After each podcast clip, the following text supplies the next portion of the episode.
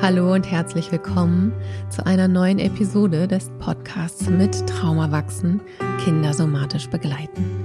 Heute habe ich gleich zwei Gästinnen zu Besuch, Judith und Lisa.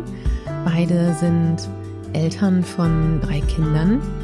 Mit dem Unterschied, dass Judiths jüngste Tochter Fritzi letztes Jahr verstorben ist und aber auch in Lisas Familie das Thema Trauer eine Rolle spielt.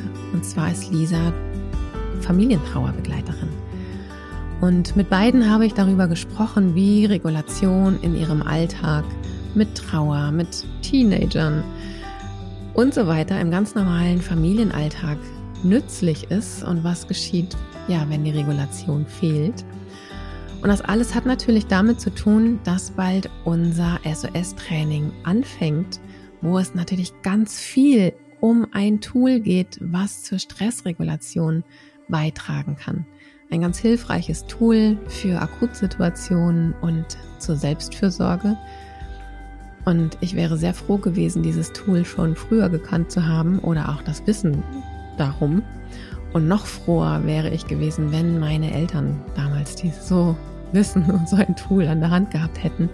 Ich glaube, nicht nur mir selber, auch vielen anderen wäre vieles Leid erspart gewesen, was erwachsene Bezugspersonen Kindern zufügen, wenn sie mit dysregulierten Nervensystemen unterwegs sind. Genau, deswegen suchen wir Menschen, die mit dazu beitragen möchten, dass dieses Wissen um Stressregulation und um die Funktionsweise des Nervensystems zu Menschen gelangt, die mit Kindern leben und oder arbeiten, damit wir diese Welt ja ein bisschen besser machen können vor allem für unsere Kinder. Unsere eigene Regulationsfähigkeit ist nämlich die Basis für die Zukunft unserer Kinder. Genau, und von daher lausch gerne mit heute in diese Folge rein. Sie ist auf jeden Fall sehr spannend geworden. Ich wünsche dir viel Freude und gute Erkenntnisse für diese Folge. Hallo Judith, wie schön, dass du uns hier im Podcast besuchst. Hallo. Ich freue mich, dass du da bist. Und ja, wir haben uns tatsächlich über Instagram kennengelernt. Mhm. Und zwar in einer ja, Lebensphase eurer Familie, die gar nicht so einfach war. Die, ja, ehrlich gesagt, ziemlich beschissen so war. Ja. Und da, das erste, was, an was ich mich erinnere, dass ich dir ein personalisiertes Video von den SOS-Übungen geschickt habe. Also da scheint, ich glaube, da gab es bestimmt vorher noch irgendeinen Kontakt. Auf jeden Fall habe ich dir ein Video aufgenommen per und dir per WhatsApp oder Telegram irgendwas geschickt, ja. ähm, weil du dringend Regulationsbedarf hattest. Und vielleicht hast du Lust, dich in dem Rahmen einfach mal selber vorzustellen. Sehr gerne. Genau, ich bin äh, Judith und äh, ich bin 38 und lebe in äh, Rostock an der Ostsee und habe drei Kinder. Und mein jüngstes Kind ist äh, lebensverkürzend erkrankt, auf die Welt gekommen und war knapp drei Jahre bei uns und äh, hat mit hoch äh, medizinischem äh, Pflegeaufwand erst ein halbes Jahr im Krankenhaus verbracht und dann mit uns als Familie zusammen. Und die Pandemie kam und äh, ein Kind wurde eingeschult, ein, ein großes Geschwisterkind, ein mittleres Geschwisterkind ist nicht mehr in den Kindergarten gegangen. Ähm, und wir waren vermutlich schon damals, heute wissen wir das ein bisschen klarer, schon äh, ordentlich traumatisiert durch all das, was da passiert ist, weil wir gar nicht wussten, dass die Fritzi so krank ist. Und ich habe äh, irgendwann gemerkt, dass wir Hilfe brauchen und dass ich alle drei Kinder und mich auch in irgendeiner Form begleiten muss. Und ich weiß, dass äh, du da warst und ich glaube, dein erstes Paket kam sogar als wir als wir das erste Mal Corona hatten, auch noch an äh, Maschas Geburtstag und das war sozusagen der Super-GAU. Also das Kind, das am meisten Lust auf Geburtstag hatte, durfte nicht feiern, weil wir alle krank waren. Ich hatte irre Angst, weil das für Fritzi sehr gefährlich war. Am Ende ist es auch ziemlich wahrscheinlich, dass die Nachwirkungen von Corona bei ihr ähm, zum Tode geführt haben vor einem Jahr. Genau, und da, ähm, da habe ich, äh, ja, glaube ich, angedockt an dich und deine Arbeit. Und das hat äh, mir damals schon sehr geholfen und das ähm, hilft bis heute zu wissen, was mhm. wir tun können. um uns äh, ein bisschen auszugleichen, ja. ne? Und so die Auf und Abs mhm. ähm, so ein bisschen besser abfangen zu können untereinander und in uns selbst. Mhm. Und ich meine, das sind ja jetzt einfach keine alltäglichen Situationen für andere Familien. Für euch waren es alltägliche ja. Situationen. Und da finde ich es ne, einfach total spannend, einfach mal hinzugucken. Also diese Frage, was hat euch unterstützt, das zu schaffen, da durchzukommen? Und ja, mit Reibungsverlusten, mit Kollateralschäden zwischendurch äh, etc. Und ihr seid alle ja noch da. Ja. Bis auf Fritzi genau. leider. Und ihr habt euren Weg oder ihr seid mitten auf eurem Weg und ja, Regulation spielt da immer wieder eine Rolle. Vielleicht hast du Lust, ein bisschen zu erzählen, wo, wie hast du es geschafft, dich immer wieder neu zu regulieren oder was ist auch geschehen, wenn, wenn es nicht geklappt hat? Also was hat es dann anders gemacht?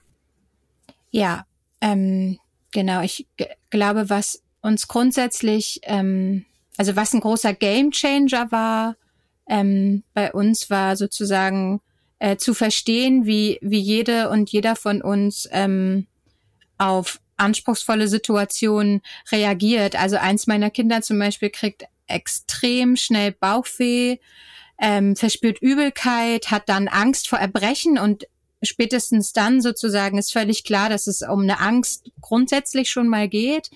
Ähm, und in unserem Fall insgesamt ist es eine Verlustangst ne? und eine Kontrollverlustangst sowieso, weil wir quasi ähm, ja erleben mussten, dass wir eben nicht vollständige Kontrolle ausüben können, dass es nicht an uns gelegen hat, ob dieses Kind ähm, das überlebt oder gesund wird.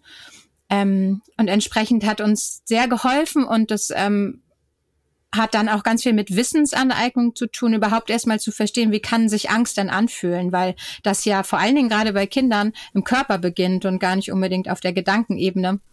Und mir mhm. hat da sehr geholfen, die Kinder zu beobachten ähm, und zu verstehen, dass sie sich jetzt eigentlich schon in Angst befinden, noch lange bevor sie es sagen können und mir das bewusst zu machen und dann auch mir bewusst zu machen, dass das gerade nicht meine Angst ist und mich dann zu beruhigen, weil was ganz häufig passiert ist, ist, dass ich entweder schon ähm, in Angst oder in ne, starker Erregung war und die Kinder einfach sozusagen mitgeschwommen sind und ähnlich äh, sozusagen hochgefahren sind. Auch das ist Koregulation. Ja, genau. Und eben, wenn meine Kinder so große, große Angst hatten, dass ich ähm, quasi mit mhm. umgekippt bin. Also, ne, da, da so schnell mit drin war, dass ich gar nicht sehen konnte, was ist jetzt eigentlich mein Gefühl, was ist das Gefühl des Kindes, worum geht's hier eigentlich? Und dann, ähm, das äh, am Ende jetzt bei einem Kind auch dazu geführt hat, dass die richtig äh, ähm, Zusammenbrüche hatte. Also vor Angst mir einfach kollabiert ist. Ne, da ging dann gar nichts mehr. Die hat sich gleichzeitig erbrochen, ähm, hatte Durchfall, ähm, war kraftlos ohne Ende, hat nur geweint, geschrien oder gar nichts mehr gesagt. Und ähm, da habe ich tatsächlich, und das hätte ich gar nicht gedacht, dass das geht, aber ich habe am Anfang sehr, sehr stumpf mich daneben gesetzt und die ein Teil der Schmetterlingsübungen gemacht und einfach nur die ganze Zeit immer gesagt, wir sind sicher, also es war vor allen Dingen nachdem Fritzi verstorben war, Fritzi stirbt nicht nochmal, mein Kind hat keine mhm. Lungenentzündung. Manchmal hat sie sich einfach ne, so hochgeschaukelt von einem, von einem kleinen Räusperer, weil sie dann Angst hatte, die, die mittlere eine Lungenentzündung zu bekommen und so zu sterben, wie Fritzi auch an ihrer Lungenentzündung gestorben ist. Und ähm, ich kann mich erinnern, dass ich eine ganze Weile das versucht habe zu erklären, immer zu sagen, es passiert dir nichts, es ist nicht die Lungenentzündung, es ist und habe aber gleichzeitig eigentlich mhm. gemerkt, dass ich genauso Angst habe, dass die stirbt. So, ne? Also das war, war so, hat überhaupt in mir gar nicht zusammengepasst. Und dann weiß ich, dass wir beide telefoniert haben und du gesagt hast, guck, dass es dir gut geht, guck, dass du gut stehst und sei einfach dicht bei ihr dran. Und ähm, das hat die ersten schlimmen Male gut geklappt und dann haben wir uns echt hingesetzt und haben geübt.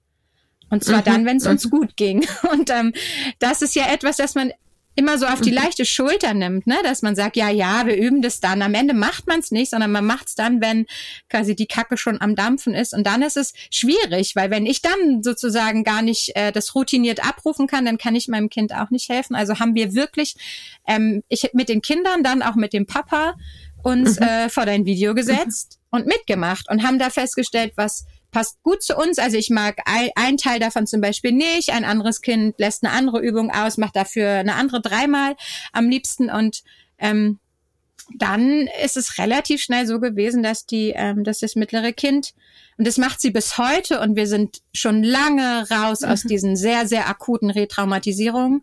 Ähm, aber wann immer zum Beispiel der Bauch ein bisschen wehtut, fängt sie an, lange auszuatmen. Also sie macht vieles auch gleichzeitig und macht den Schmetterling und sagt, Mama, jetzt kommt gerade die Angst, aber ja. ich weiß, wie ich es hinkriege. Und dann grinst sie mich an und dann weiß ich, okay, jetzt reguliert die sich völlig selbst.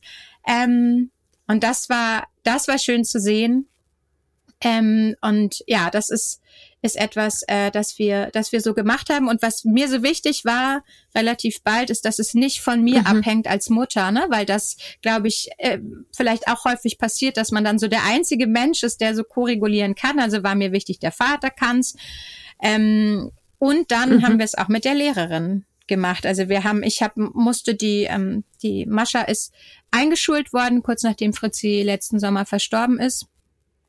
Und das ging ein paar Wochen gut und dann konnte die eigentlich nicht zur Schule gehen, ohne sich selbst in meinem Beisein da zu erbrechen vor Angst, ähm, weil sie verbunden hatte, wenn ich gehe und sie woanders bleibt, dann ne, mhm. wird sie gerufen, muss ins Krankenhaus, das Schwesterchen liegt im Koma und wacht nicht mehr auf. Ähm, das war, glaube ich, bei ihr ganz schwer ähm, verknüpft miteinander. Also habe ich sie sozusagen ein halbes Jahr in die Schule eingewöhnt.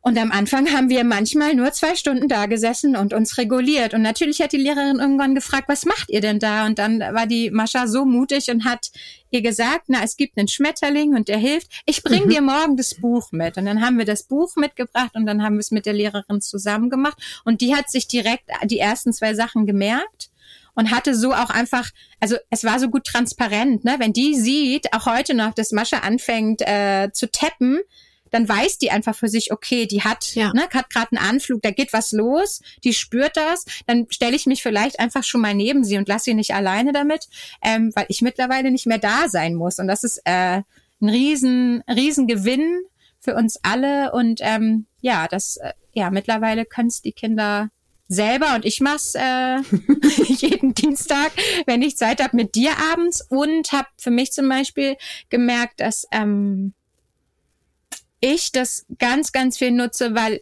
ich oft Schwierigkeiten habe, ähm, meine Trauer zu verkörpern. Also ich kann dann oder merke dann, dass ich ganz lange nicht geweint habe mhm. und aber eigentlich ne merke ich Verspannung und habe so das Gefühl so oh, irgendwie der Bauch ist nicht gut und ich bin irgendwie ständig so ein bisschen angespannt. Eigentlich bin ich ganz, ganz traurig, habe aber überhaupt gar keinen Zugang dazu und habe jetzt in den letzten Wochen gemerkt, dass äh, Regulation bei mir dazu führt, dass es dann einfach rauslaufen kann und ich helfe ein bisschen nach mit, mit schmissiger Musik, wollte ich schon was sagen. Nee, aber mit so ne, Tränendrüsenmusik, ja. ähm, weil es wichtig ist, dass auch das ja raus kann. Also ich bin weniger überregt. Das war ich, als Fritzi so krank war, weil ich quasi immer auf Anschlag war und dieses Kind retten musste.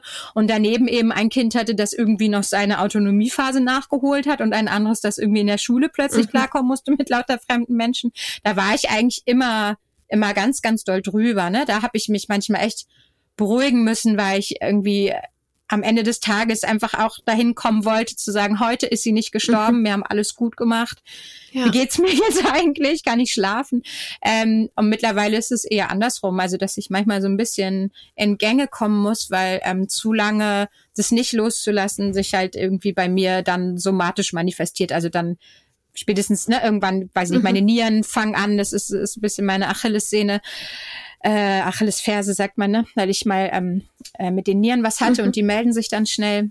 Ich vergesse zu essen und zu ja. trinken, wenn das nicht rauskommt. Und ich habe ja, gemerkt, dass bei mir relativ schnell ähm, über Regulation sich äh, das auch in die Richtung dann einfach ausgleicht und das ist ähm, ja, das ist ja ich bin ja auch in einer Familientrauerbegleitungsausbildung mit drin und da sage ich immer, nicht getrauerte Trauer kann zu Trauma führen.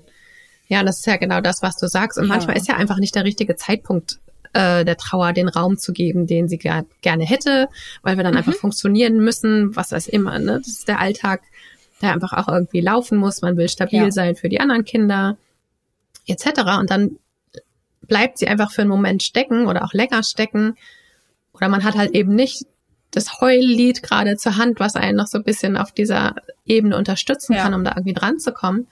Und das ist tatsächlich, was ich immer wieder beobachte, auch mit den SOS-Übungen, dass sie eben stecken gebliebene Gefühle, sei es jetzt Trauer oder auch Wut oder anderes, ähm, in Bewegung bringen.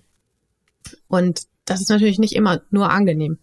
Ja, also es ist dann schon gut, sie gezielt manchmal auch einzusetzen, eben in einem, zu einem Zeitpunkt, so jetzt, jetzt habe ich Kapazität dafür, das alles mal loszulassen oder in den, in den Fluss zu bringen, dem so ein bisschen, so ein bisschen einen Stups zu geben. Mhm. Und das kann so ja. ähm, heilsam sein, gleichzeitig natürlich äh, nicht, nicht immer unbedingt angenehm.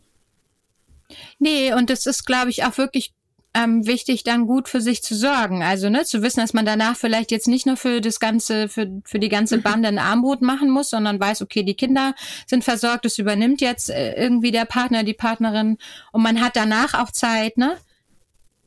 Äh, da, da wieder ein bisschen zu Kräften zu kommen, weil natürlich ist es, äh, ist es dann anstrengend und gleichzeitig aber ja. eben sehr gesundend.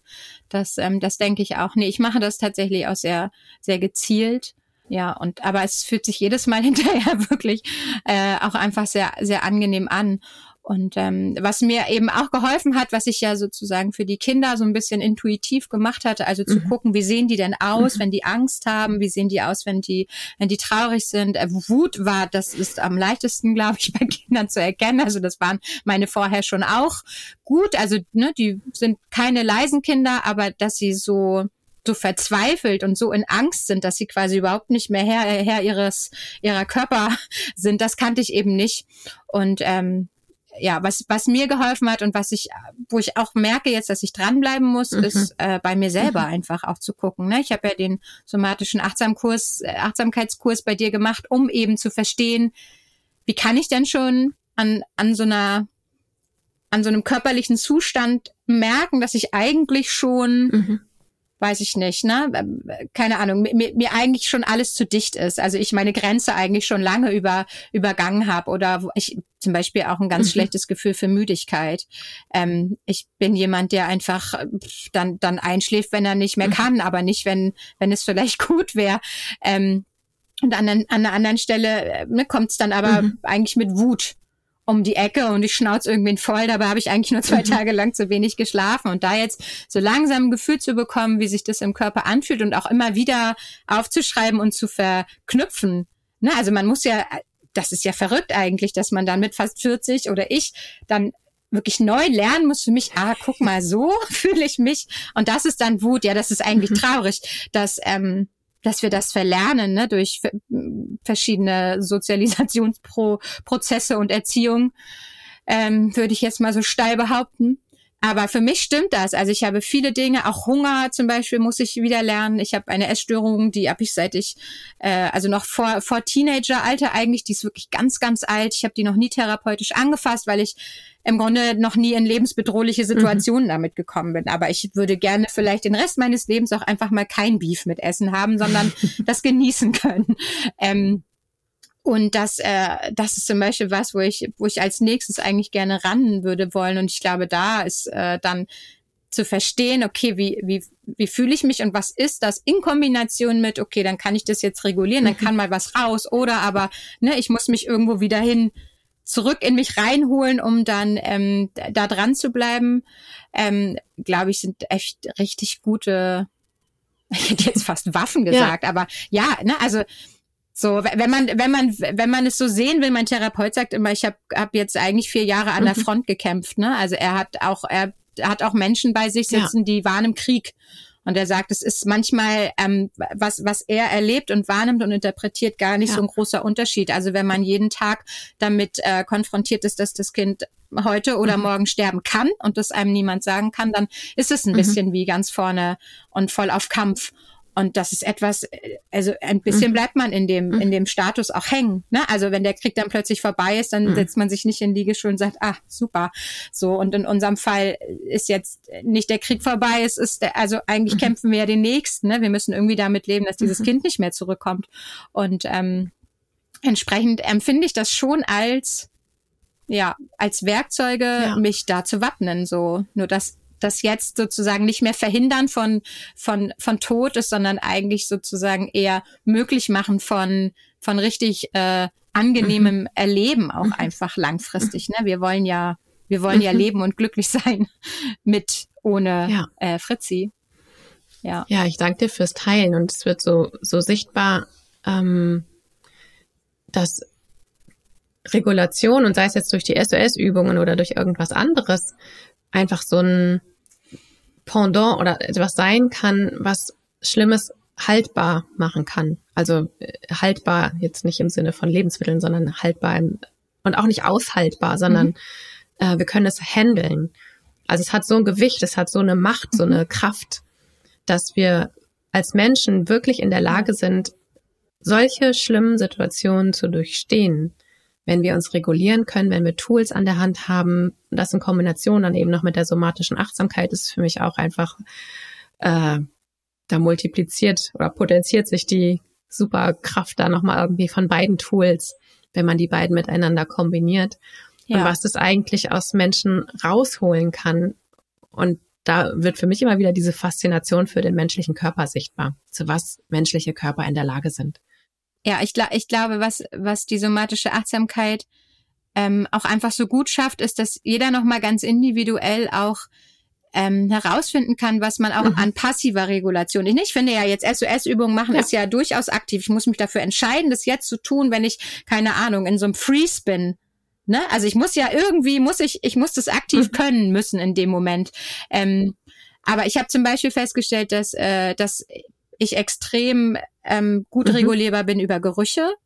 So, ne? Und letztlich einen, einen Knopf am mhm. Diffuser mhm. anmachen und äh, bestimmte ätherische Öle laufen zu lassen oder grundsätzlich mir ähm, das schon hinter mhm. die Ohren zu machen, ne? wenn ich zu schmieren oder auf Pulspunkte, um zu wissen, okay, jetzt kommt eine Situation. In der Regel ist die schwierig für mich. Ähm, zum Beispiel was, wo ich dann gar nicht mehr aktiv sein muss, sondern das mhm. nehme ich schon mit, ne? Und das finde ich finde ich extrem gut. Ich habe ein ein Kind, das damit auch gut fährt, und ich habe zum Beispiel eins, das mhm. aber Heilsteine braucht. Die mhm. Schwere, das Anfassen, das in die Tasche greifen, zu wissen, es ist immer noch da, egal was gerade abgeht. Ähm, ne, dann auch wissen, also zu wissen, was können die, so das ist für das Kind extrem hilfreich. Am Ende ist es aber mhm. auch Haptik und Farbe und so, ne? Das ist, mhm. ist, ein mhm. ganz optisches Kind, so die, ne, die fühlt sich wohl, wenn es alles mhm. für sie stimmt, mhm. so und alles sympathisch ist und entsprechend sucht die ganz intuitiven Stein aus mhm. und es geht mit dem los und ähm, das ist etwas, was man aber nur rausbekommt, wenn man wenn man ähm, sich darauf einlässt ne, und guckt, okay, womit wo spreche ich denn besonders an? Also was ist bei mir einfach etwas, das immer mhm. gut zur Verfügung steht, um sich dann ne, eben irgendwie auch ansprechen zu lassen und mitzuhelfen bei Regulierung. Also das ist meine Empfehlung, da zu gucken und vielleicht ist das bei, bei anderen mhm. Menschen mhm. dann eben ja, hören. Ne? Absolut. Ne? Oder ja. Oh, ich danke dir fürs Teilen deiner wertvollen Erfahrungen und ähm, ja, liebe HörerInnen, vielleicht habt ihr den einen oder anderen Punkt für euch mit rausnehmen können aus dem Gespräch mit Judith. Ich danke dir, schick dir eine Umarmung nach Rostock. Dankeschön. Und bis bald. Bis bald.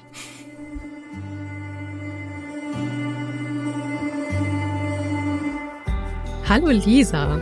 Ich freue mich sehr, dass du auch Teil dieser Podcast-Episode bist. Und ja, Lisa kan kannte ich vorher schon von Stadtland Mama.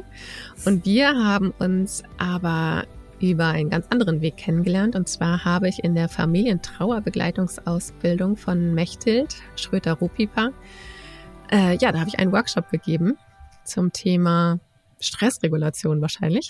Und da warst du mit drin. Und darüber haben wir Kontakt. Wir sollten auf uns selbst achten in der Trauerbegleitung. Genau, das hast Ganz du uns genau. Ja, und da haben wir uns kennengelernt und ja, hatten jetzt schon öfters miteinander zu tun. Und du bist eben auch Mama. Du bist die Mama auf dem Land aus eurem Inst mittlerweile, mittlerweile, genau, aus dem Instagram-Account Stadtlandmama.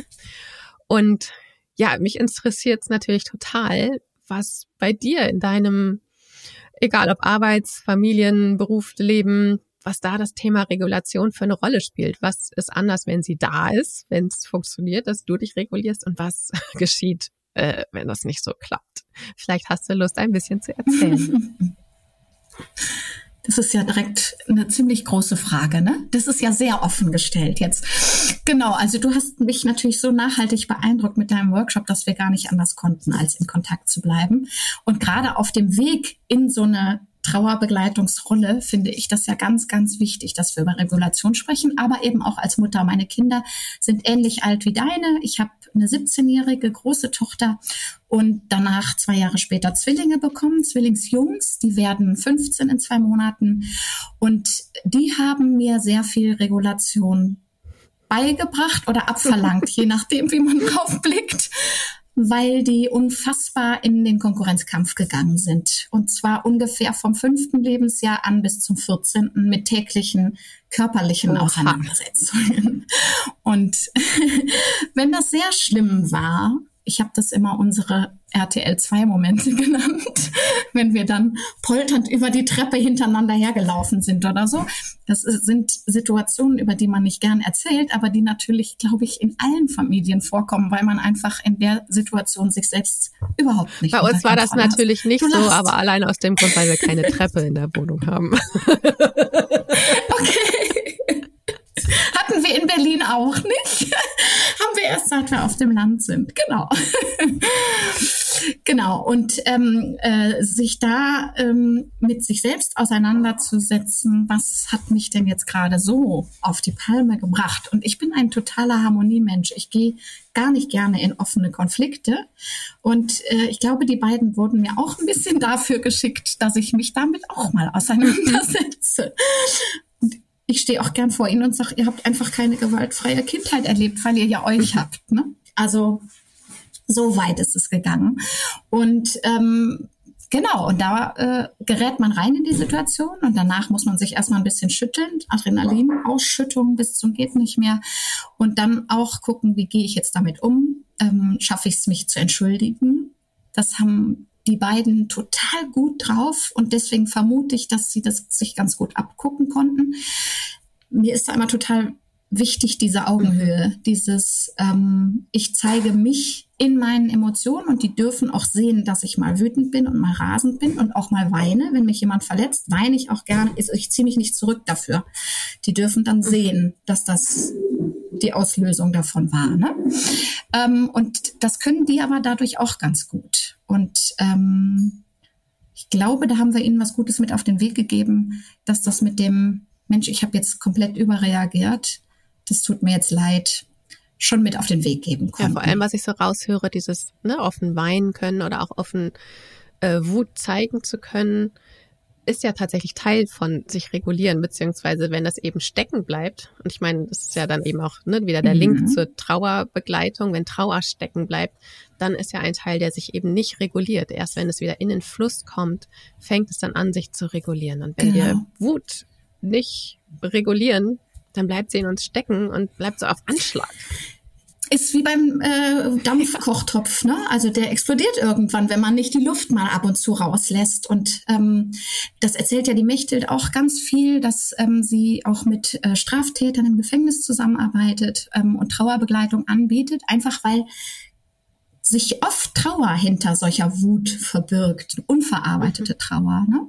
Und dass das raus darf und dass alle Gefühle sein dürfen, ähm, das ist ja so ein bisschen mein Lebensthema. Wir haben da auch mehrere Bücher zu geschrieben.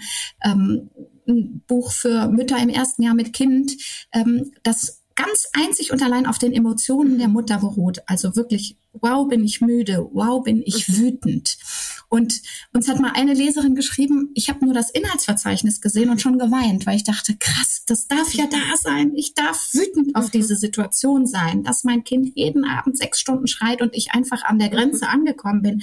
Dann darf ich auch mal wütend sein. Wieso ist es bei anderen anders? Ne? Und das darf ich natürlich nicht am Kind rauslassen, sondern muss dann meine Methoden dafür finden.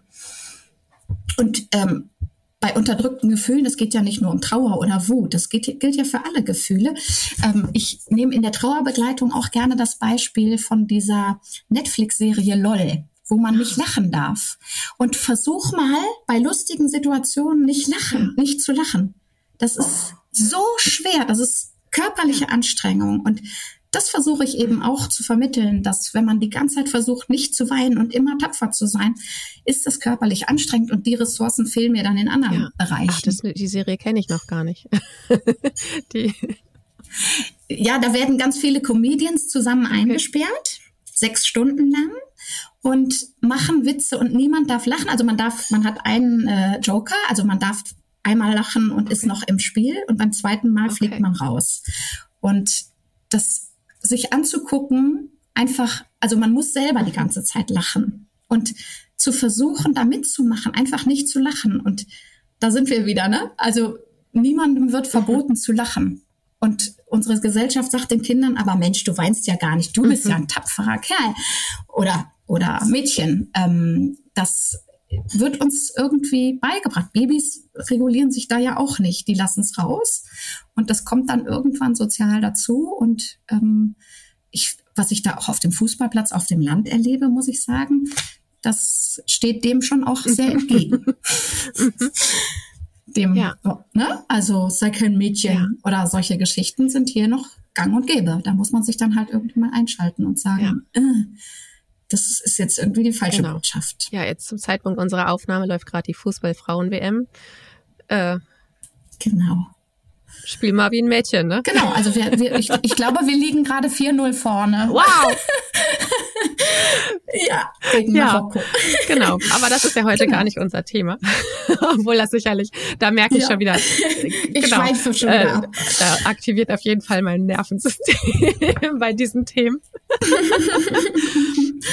Ja, wirklich. Aber damit, man braucht diese Auf Brille. Man muss sich diese, ne, man muss sich diese andere Brille aufziehen, um zu merken, nee, das ist die falsche Botschaft. Und was vermitteln wir da ja. für Rollen? Und sag mal, ne, wenn ich nochmal zu dem Bild äh, Lisa und ihre Kinder auf der Treppe hintereinander her, brüllend. Das ist jetzt mein Bild, was ich, was ich weiter gesponnen habe. Das war dann wahrscheinlich eher brüllend, Türen genau.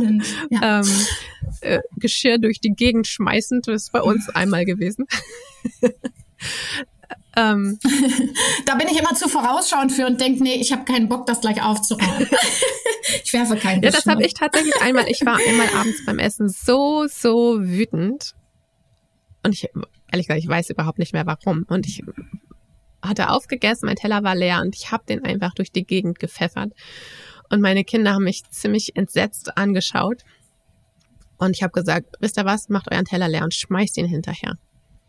Es war einfach so ein Fuck-Abend irgendwie. Und äh, mein einer Sohn, der hat das total, alles klar, ropp, ropp, ropp, ropp, ropp, alles ganz schnell aufgegessen, Teller hinterhergeworfen. Und der andere, der war so, aber Mama, dann geht doch der Teller kaputt. Und dann hast du noch viel mehr zu aufräumen. Ich so, ich übernehme die volle Verantwortung und ich räume jede einzelne Scherbe wieder auf, schmeiß deinen scheiß Teller hier durch die Gegend. Aber ist das nicht auch schön, dann mal einmal so dieses Gewitter, ne? Wir kennen das aus dem Wetter, aus der Meteorologie ja auch, ne? Einmal Gewitter und dann kann wieder frische Luft kommen nach diesem ganzen angestauten, schwülen, weiß ich nicht. Also das ist ja wie so ein kleines Gewitter, das wir da Genau, der Unterschied erleben, ist, ne? also ich war damals schon in der Gestaltausbildung, das, das weiß ich, dass wir es eben bewusst gemacht haben, dass wir, das war eben nicht nur ein wildes Ausagieren, mhm. das ja. ist meistens wirklich nur so ein mhm. kurzfristiges mhm. Ding, sondern wir haben danach geguckt, was ist der Unterschied? Was ist jetzt anders? Mhm. Und der eine, oh ja, es tat richtig gut. Und ich auch, ja, so, oh, super, jetzt ne, trägt alles leichter und so. Und der andere so, hm, ich weiß noch nicht so ganz. Aber da sieht man auch mal wieder, dass jedem Menschen was anderes hilft oder genau. helfen kann. Ne? Also das, das sind halt die unterschiedlichen ja. Typen. Ja. Und was war so die Situation? Das, ja. Oder wie schaffst du es in solchen Situationen? Also ich meine, wenn ich mir vorstelle, ne, 15 Jahre lang diese Zwillinge plus noch ein etwas größeres Kind, die Zwillinge, die sich ständig streiten. Ich hatte jetzt nicht ganz so streitende Kinder, aber ich weiß, dass mich das wahnsinnig auf die Palme gebracht hat und wirklich an meinem Nervenkostüm gezerrt hat. Ähm, und ich schaffe es mich nicht immer selber zu regulieren.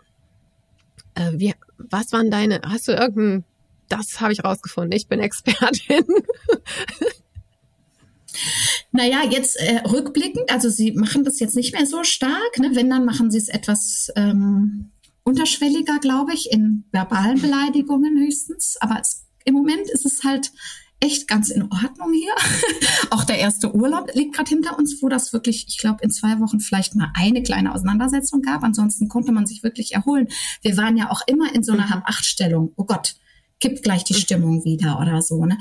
Ich muss sagen, jetzt rückblickend ist es vor allem Geduld, ne? dass äh, irgendwann auch Reife dazukommt und dass beide dann auch verstehen, nee, ich krieg schon genug Aufmerksamkeit insgesamt gesehen. Ne? Also es lässt sich ja nicht immer alles gerecht handhaben. Aber zu einer Regulation vielleicht auch noch mal eine Situation aus meiner letzten Woche. Ich äh, teste gerade eine Reitbeteiligung. Ich reite auf Isländern und finde gerade, wo die Kinder größer werden und nicht mehr so viel streiten, wieder zurück zu mir selbst und meinen Hobbys aus der Kindheit und bin ganz glücklich und ähm, durfte zum ersten Mal alleine ausreiten. Und mit einem Pferd, das ich eigentlich noch nicht gut kenne. Und ähm, ich war dann also unterwegs und es wurde mir gesagt, das Pferd ist so eine sichere Bank, da ist, da passiert niemals irgendwas. Und wir kamen an einer Weide vorbei und da standen zwei Großpferde, die da vorher noch nicht mhm. standen. Und das Pferd fing an so, so zu trippeln und zu trappeln. Und ich dachte, oh, alleine mhm. im Wald, mich, mich hört hier niemand, mich kann hier niemand retten. Und dann habe ich gedacht, okay, das Einzige, was mir jetzt hier hilft, ist nicht selber panisch mhm. zu werden, sondern ganz in die Ruhe zu gehen. Und das hat mir, ich mache seit einem Jahr Yoga, obwohl ich eigentlich immer Vorurteile dagegen hatte. Und dann hat mich eine Lehrerin so getatscht, dass ich wirklich auch bei der ersten Stunde geweint habe. Und ich habe jetzt eine tolle hier auch gefunden, die das Ganze so mhm. weltlich angeht, so herrlich in den Alltag rein. Und ich habe einfach gedacht, okay, jetzt atmen. Ich saß auf diesem Pferd und dann habe ich ganz tief Luft geholt und ganz tief eingeatmet und mir gesagt, alles ist gut. Ich bin ruhig. Das, und das Pferd ist ruhig geworden. Und das war so ein krasses Regulationserlebnis, dass sich das einfach dann überträgt, dass du die Spannung aus der Luft nimmst. Ich finde das bei Kindern, von denen man ja auch was erwartet und die man liebt und wo man auch denkt, ich habe die Verantwortung und die müssen doch später im Leben irgendwie klarkommen. Und das wird so nix, wenn man sich die ganze Zeit so in den Haaren hängt. Ist es nochmal eine andere Geschichte? Da finde ich, da spielen mhm. noch viel mehr Faktoren mit rein. Aber ich vermute, mir hätte auch da Atmung wirklich gut geholfen, um weniger RTL 2 Momente zu haben. Ja. es war aber ein langer Absolut, Weg. Ja. Ne? Also Ne, ist ja auch bei mir nicht vom Himmel gefallen. In die Wiege habe ich es auch nicht. Ja, oder was helfen kann, ähm, in der Corona-Zeit fand ich das wahnsinnig schlimm mit drei Homeschool-Kindern, die sich irgendwie von mir ja eigentlich abgrenzen wollten in ihrer Pubertät und die jetzt die ganze Zeit mit mir zusammenhocken mussten. Ich hatte auch noch Abgaben gleichzeitig. Es war, und wir wohnen hier auf dem Land, also wirklich am Wald. Man sieht niemanden, mit dem man nicht verwandt ist. Wir haben hier nicht mal Nachbarn. Also es ist, es war wirklich die volle Familienpower. Und da hat mir Sport super doll geholfen. Also einfach Schuhe an raus und durch den Wald. Ich war noch nie so sportlich in meinem Leben und wirklich Druck ja. ablassen und in dieses Sportleradrenalin ja. kommen. Mein Knie ist dann kaputt gegangen, das fand ich ein bisschen gemein. Fies. Aber ich habe es halt total übertrieben und der Orthopäde sagt auch, eine typische Corona-Erkrankung, weil alle plötzlich rausgegangen sind, weil sonst nichts mehr zu tun war. Aber auch das war für mich ja. eine Form von Regulation und wenn ich dann wiederkam, war schon waren die Wogen für mich innerlich wieder geglätteter. Ja, es ist so wichtig, die eigene ähm, Regulationsform zu finden, die dann auch eben, äh, ich sag mal, dauerhaft gesund irgendwie ist. Ne? Also ich meine, auch mhm. beim Sport kann man es übertreiben, äh, mit Alkohol kann man es mhm. übertreiben. Mhm. Es spricht überhaupt nichts dagegen, mal ein Glas Wein oder sowas irgendwie zu trinken, wenn man den Alkohol trinkt. Aber der Alkohol hilft einfach auch bei der Regulation, ist allerdings eine externe Regulationsalternative mhm. sozusagen. Und mhm. ähm, diese Fähigkeit, sich runterzufahren, da kommt man dann immer mehr ins Innere, wo du dann deine Tools mhm. immer bei dir hast und nicht auf irgendwas Externes angewiesen bist. Und gerade ne, Sport, also ich gehe zum Beispiel immer schwimmen. Also wenn ich wütend bin, gehe ich zack hier in den See rein und bin breche einen Rekord nach dem anderen. ist ein bisschen kniefreundlicher. Wenn ich einen See hätte hier um die Ecke, wäre das bei mir das Gleiche. Ich äh, beneide euch da sehr drum, weil das, also ich finde, sobald ich von Wasser umgeben bin, komme ich ja. runter irgendwie. Fühle ich mich glücklicher ja. als vorher. Hm? Ja, was ich immer wieder in meinem Elternsein merke, ist, eben wenn ich es nicht schaffe, und es ist mit meinen Jugendlichen hier gerade, ne, äh, haben wir, wir haben gute Tage, wir haben schlechte Tage. Und je regulierter ich bin, desto besser klappt es irgendwie auch mit der Kommunikation, mit Absprachen. Und es ist so schwer, manchmal noch diese Verbindung ähm, in diesem Abnabelungsprozess zu halten. Ja, ne? Jetzt sind hier gerade Ferien und äh, offiziell sind die Kinder bei mir. Ja, ich sehe sie sehr selten. ich genau. Ich gucke schon Hundewelpen an und denke, ich hole mir was Neues ins Haus, das mich irgendwie noch begleitet. Ja. Und wenn es dann mhm. auch noch Stress in dem Kontakt irgendwie gibt, den man, der ja eh schon so wenig geworden ist, und dann so die Verbindung, mhm. die Bindung so auf die Probe gestellt wird. Aber immer wenn ich es dann schaffe, mich auf meine Bindung mit den beiden irgendwie zurückzubesinnen, ich habe eine gute Bindung oder wir haben eine gute Bindung miteinander. Alleine wenn ich das schaffe, dann verändert es das gesamte System auf einmal. Und das ist wirklich so dieses Magic. Ja, wenn ich schaffe, mich an irgendetwas anzudocken, sei es an meine Bindung zu den beiden, auch wenn sie jetzt heute nicht kommen oder fünf Stunden zu spät sind oder whatever oder gar nicht kommen, nicht Bescheid sagen, das Essen fertig ist und keiner kommt und ich mich trotzdem verbinde. Ohne, und das heißt nicht, dass ich meinem Unmut keinen Raum gebe, ne? Aber ich kommuniziere ihn anders. Mhm. Das, also das ist dieses, was man rausgibt, äh, kommt auch wieder zurück so ein bisschen. Ne? Mich hat das an eine Situation erinnert, ähm, mal weg von der Jugend hin zu dem Leben mit kleineren Kindern. Als dann die Zwillinge in unsere Familie kamen, hatte ich ja natürlich auch permanent ein schlechtes Gewissen der Großen gegenüber, die selbst erst zwei Jahre alt war. Und es war da natürlich weniger Raum. Und immer wenn ich dann irgendwie meine Freundin da hatte, die gesagt hat, ich schnapp mir die Zwillinge, du hast jetzt Exklusivzeit mit deiner Großen, dann wollte ich dringend mit ihr diese Zeit nutzen und dann mhm. hatte sie keinen Bock. Mhm. Nö, jetzt nicht. Und oh, also das hat mich gerade sehr an eine Situation mit den mhm. Großen auch wieder erinnert.